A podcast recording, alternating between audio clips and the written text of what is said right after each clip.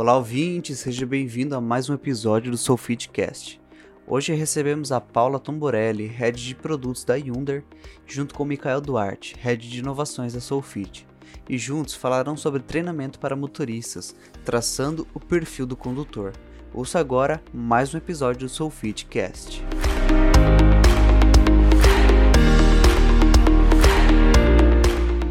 Meu nome é Mikael, eu sou aqui da Sofit, sou o head de inovação e abertura de novos mercados. Estou aqui há, há pouco mais de um ano e hoje eu vou ter uma conversa, um bate-papo com a Paula, da Yander. Legal. Oi, pessoal, eu sou a Paula Tomborelli, sou head de produtos da Yunder. É, a Yunder é uma empresa que trabalha com treinamentos e soluções educacionais para trânsito. E hoje a gente vai bater um papo aqui sobre treinamento para os motoristas e a gente vai falar um pouquinho do perfil do condutor, boas práticas e tipos de treinamentos. Beleza. Paula, é, a primeira pergunta que a gente recebeu aqui, né, do, do pessoal que acompanha a gente, foi quais são os principais indicadores né, que a gente precisa analisar antes de traçar o perfil de um condutor? Boa. É, a, antes que a gente possa traçar o perfil, perfil do condutor, né, um perfil de risco, é necessário que a empresa, que a empresa em questão, ela avalie e ela entenda os comportamentos de risco que os condutores estão expostos, ou seja, é, com base nos eventos de telemetria, por exemplo, é, avaliar as ocorrências de excesso de velocidade, aceleração e frenagem, além de multas de trânsito, por exemplo, e que ela possa, com esse é, mapeamento, é, auxiliar previamente as ações emergenciais para um treinamento de motoristas e também servir como um dado comparativo para as ações que vão ser realizadas após essa definição do perfil de cada motorista. Então, esses indicadores antes do, do perfil de motoristas, eles servem ali como um raio-x para o desempenho desses condutores. E no caso da empresa que não tenha é, claro essas definições ou que não tem uma política de frota implantada,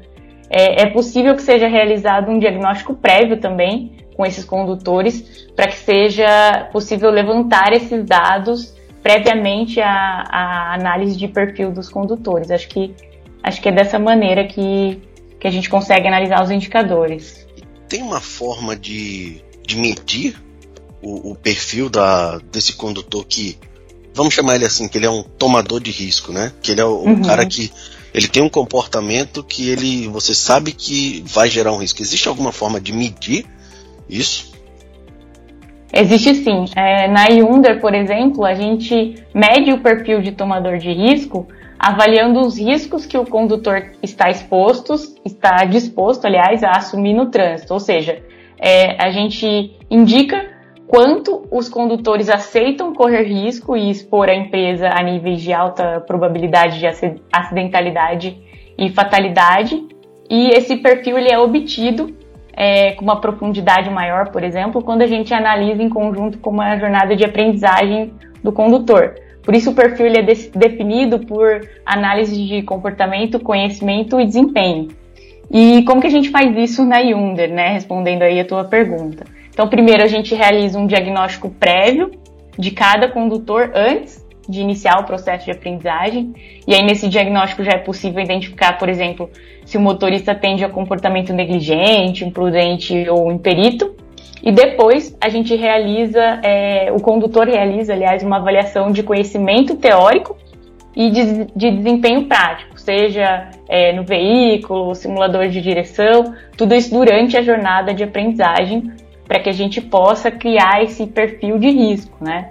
E aí, com base nesses dados, a gente desenvolve uma metodologia de cálculo específica para cada nível avaliado e adapta esses resultados é, obtidos para uma pontuação, uma espécie de score, que a gente chama aqui.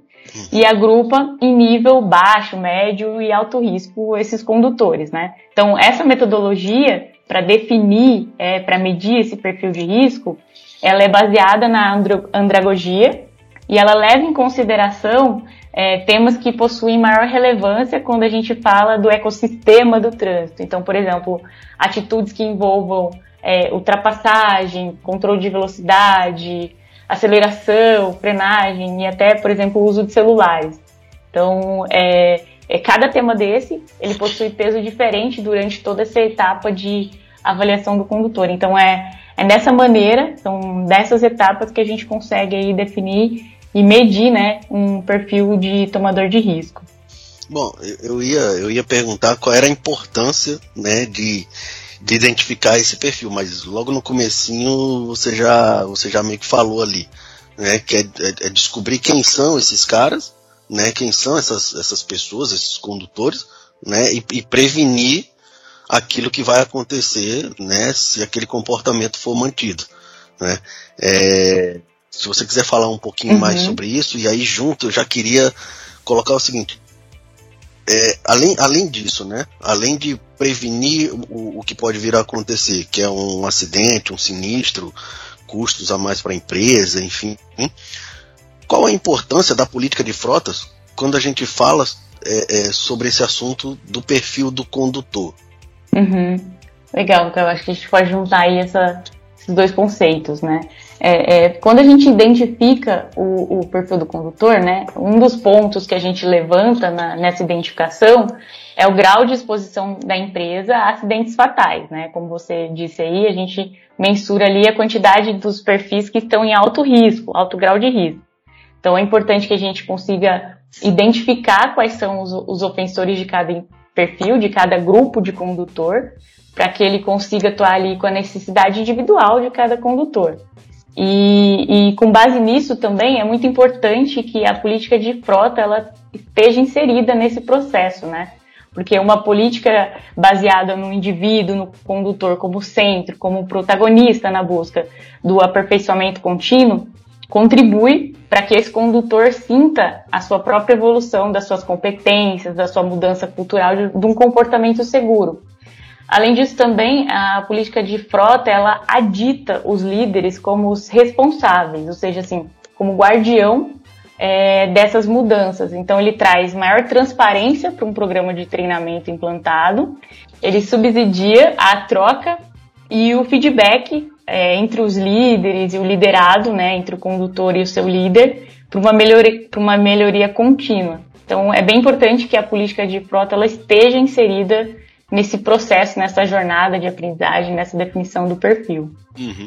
Você falou aí, né, a questão de que o, o, condutor, né, pode acompanhando a sua evolução, a sua melhora, né, à medida que isso vai sendo medido, identificado, medido, né, e, e que existe uma política para ir conduzindo isso, mas aí à medida que ele evolui, que ele melhora, né, tem vantagem a empresa oferecer algum benefício, é, vale a pena fazer isso para os que têm bom, é, é, digamos assim, uma boa, uma boa conduta, um bom perfil? Certo. É, é primeiro é importante, né, que, que esteja clara essa política de frota, que ela seja transparente. E é muito importante isso para o condutor, para esse bom perfil, porque ele reverbera para os outros perfis também, para os outros condutores. Então, junto à política de frota, é importante que sejam desenvolvidas essas práticas e esses processos de capacitação, de reciclagem é, para os condutores, pois, porque através disso, é, através dessa, dessa, desse processo, dessas práticas, a empresa ela pode ancorar no perfil de risco um programa contínuo, por exemplo, onde cada motorista ele pode ser engajado na sua mudança de comportamento. Então, ou seja, a empresa cria um programa de recompensa, né, um benefício baseado ali na classificação e ela pode ser recalculada anualmente é, junto do, desse programa uhum. ou ancorada na análise de multas e telemetria, caso a empresa tenha assim adotado essas medidas de controle, né? Mas aí um benefício simples, né, e que empodere ali o condutor dando um mérito para um bom comportamento, também contribui para a capilaridade dessa mudança e perpetue no comportamento seguro. Então acho que esses pontos são bem relevantes, né? Uhum. E, e, assim, quais quais benefícios ou prêmios você acha que você acha que seriam válidos é, serem aplicados assim? Tem algum que você acha que ou que você já viu que alguma empresa que pratica que que você acha que vale a pena citar aqui? É, geralmente as empresas elas trabalham com ações de incentivo e conscientização, como palestra, é, premiação, dependendo ali do, do grau de, do perfil de risco, as empresas fazem essa, é, esse recálculo do perfil e eles vão bonificando, dando ali um score para trocas é, de pontuações internas, é, como também ganham novos treinamentos e novas ações dentro da empresa, né? Tá. Pelo menos essas são as ações que a gente acompanha aqui uhum. na Yunda. Tá, só para só pra complementar aí o que você falou aí, aí eu tô falando um pouco da minha visão, do que eu já tenho visto, né? Uhum. É, eu tenho visto empresas que chegam a dar premiações é, em dinheiro, né? cartãozinho, benefício, assim, ah, 300 reais, um, um cartão para você usar lá para qualquer coisa, até aquelas que trabalham, que têm frota própria, né? Elas que fazem a venda internamente dos veículos, elas acabam dando um desconto maior ou um desconto progressivo. À medida que o, que o usuário tem um score baixo, né, dessa questão de, de comportamento de risco, quanto mais baixo for o score dele, mais alto o desconto que ele vai ter. E à medida que ele vai subindo nesse score de, de, de, de risco, vai diminuindo o desconto que ele tem sobre aquele veículo. Né? Então, é, eu vejo que algumas empresas ainda conseguem ir além e dar esse benefício. Porque aí o que, que acontece? Se eu dou, é, eu vendo esse carro com maior desconto, o condutor consequentemente acaba é, tendo mais cuidado, porque o comportamento de risco dele é, acaba por refletir diretamente no veículo nas manutenções, seja corretiva, é, seja nos sinistros, seja nas multas. Então, assim, um comportamento de risco acaba degradando também aquele veículo. E ele não vai querer comprar um veículo que já está todo é, é, é, deteriorado por causa do uso que ele fez, né? Então, é uma coisa meio que puxa a outra, né?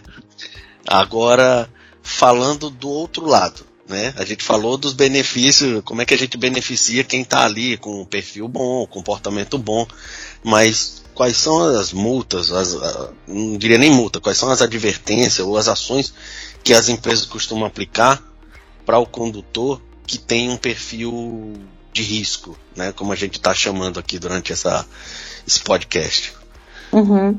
É, a gente fala ali de beneficiar o bom comportamento e punir o mau comportamento, né?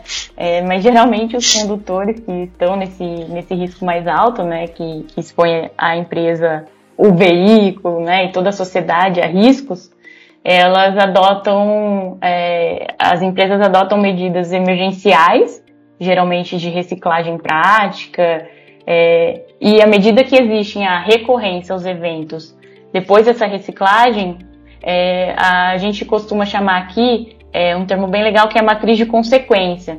Então, é, geralmente as empresas elas aplicam é, para os condutores com esse mau perfil, digamos assim, a matriz de consequência que vai de acordo com o número de ocorrências de infrações de trânsito, de acidentes e também de eventos de telemetria. Então, a empresa ela vai aplicar uma ação ali, como uma advertência verbal, por exemplo, uma advertência por escrito, e aí a reemissão dessa advertência por escrito vai gerar ali uma reciclagem, a suspensão do direito de dirigir um veículo de frota, ou até mesmo a realocação da função, de função daquele condutor. Então ele passa a exercer um outro tipo de função porque ele não pode mais dirigir um veículo.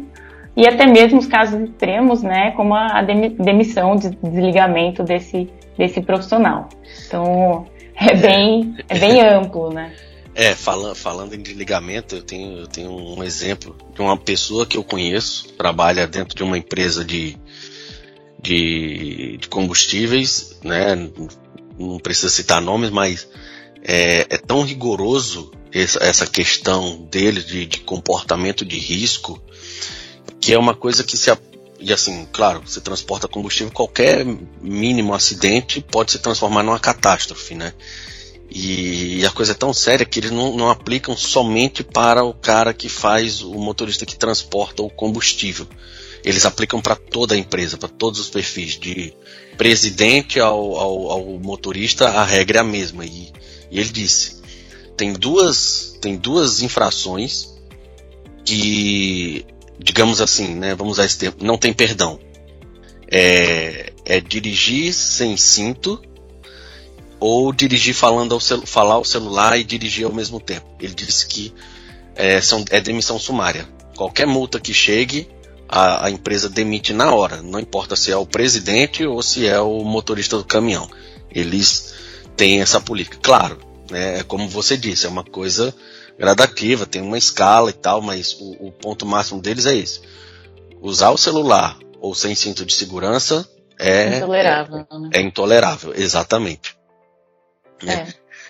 E, é, tem medidas que são, que são regras que, dependendo do, da, da, operação da empresa, elas são necessárias e elas são importantes ser tratadas como impreteríveis, como regras e elas têm que ser aplicadas é, independente claro do isso, nível, né? É, e claro que isso não acontece, né, do dia para noite. É, ele não chegou um dia e disse, ó, a partir de agora é assim, pronto. É uma coisa que você vai construindo, aperfeiçoando com política de frotas, com os treinamentos, com as reciclagens, com tudo o que você falou, política de, de, de, de premiação, a política de consequência. Então, tudo vai caminhando até que chega num ponto em que você chega a esse nível de tolerância para determinados itens e outros não. Você até tolera, mas você tem a parte de, de, de, de reciclagem, de treinamento, enfim. Agora, para encerrar, eu queria, né, a, a, a, última pergunta aqui, e aí a gente falando justamente disso de, de consequências, né, das políticas de consequência e de reciclar as pessoas, né, de, de, de, de passar ela por treinamento novamente. É, o que eu queria saber de você é quais são os treinamentos, né, que você acha que devem ser aplicados para as pessoas que são mapeadas como esses comportamentos de risco como, é, como fazer para educar e conscientizar o condutor para essa questão do treinamento. E por que, que eu, eu, pergunto quais são os treinamentos, né, como ele deve ser, quais os tipos de treinamento que devem ser aplicado e por que eles são importantes? Porque eu mesmo já passei por alguns treinamentos desses e confesso que tinha alguns que a gente lia assim ou deixava o vídeo tocando, né? Agora estou me entregando aqui, enfim. Mas hoje em dia já não faço mais isso, tá? É, hoje eu já é tenho é consciência, é, isso é passado, bem passado. Mas, e eu percebo, né? Eu, eu, já, fiz, eu já fiz a gestão da frota e percebia, eu, eu cobrava da, do, dos condutores aquilo que um dia eu deixei de fazer, né? Ah, não, isso aqui não é importante e simplesmente passava. Então, que treinamentos são esses e, e como é que a gente faz para educar e conscientizar da importância? É, essas duas perguntas são bem desafiadoras, né? O, o, o, ato de educar, de conscientizar sobre a importância de ser conscientizado é um desafio que percorre em várias áreas, não só treinamentos e frotas, né? A gente sempre enfrenta isso.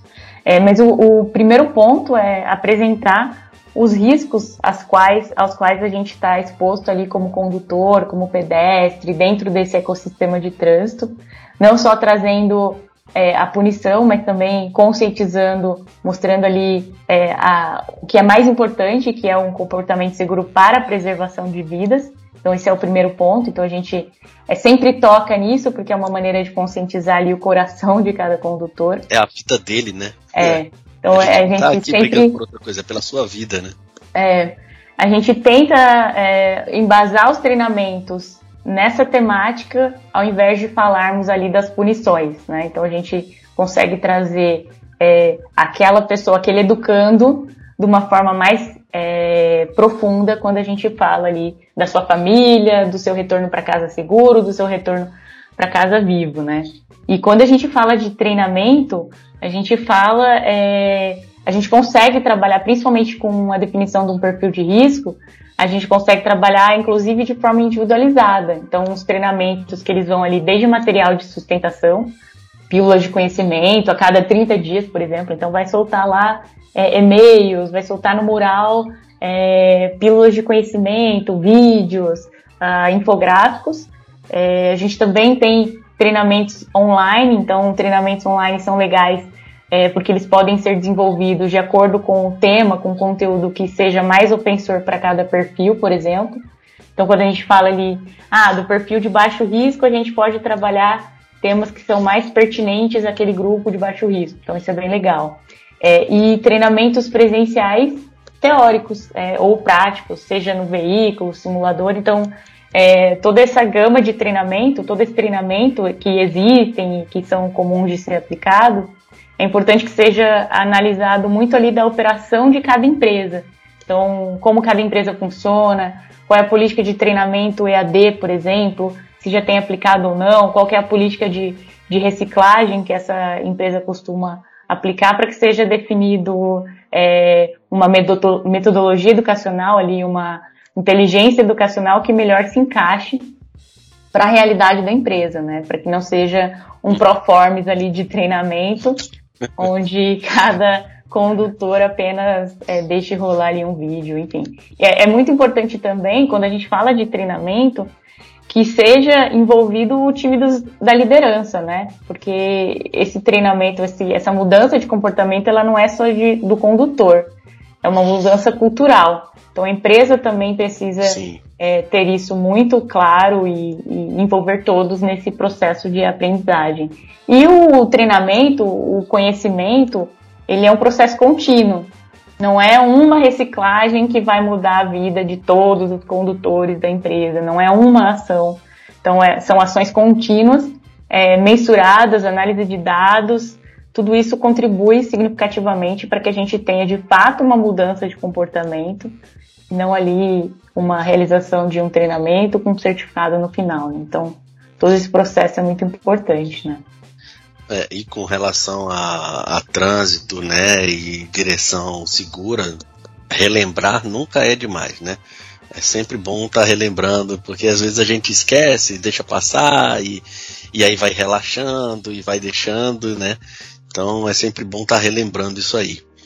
É, Paula, queria te agradecer pela participação nesse podcast, né, as dúvidas que os que os nossos ouvintes aí mandaram sobre essa parte de, de treinamento, perfil de condutor. Né? A gente consolidou todas elas aí, juntou todas elas ao longo desses dias aí, é, para bater esse papo com vocês. Queria agradecer a tua participação né? e dizer aos nossos ouvintes que uh, tiverem mais dúvidas, mandem para a gente, é, mandem por e-mail, pelo WhatsApp, enfim é, mandem pra gente e a gente programa um próximo, grava um novo podcast aí. E tá com você a palavra, Paula. Claro. Eu que agradeço aí, Mikael. Ah, quem quiser conhecer um pouquinho mais da Yunder também, quiser entrar lá no nosso site, yunder.com.br, conhecer um pouquinho do trabalho que a gente realiza, definições aí de, de perfis também para esses condutores, treinamentos e agradecer vocês aí, agradecer a, a todos os ouvintes.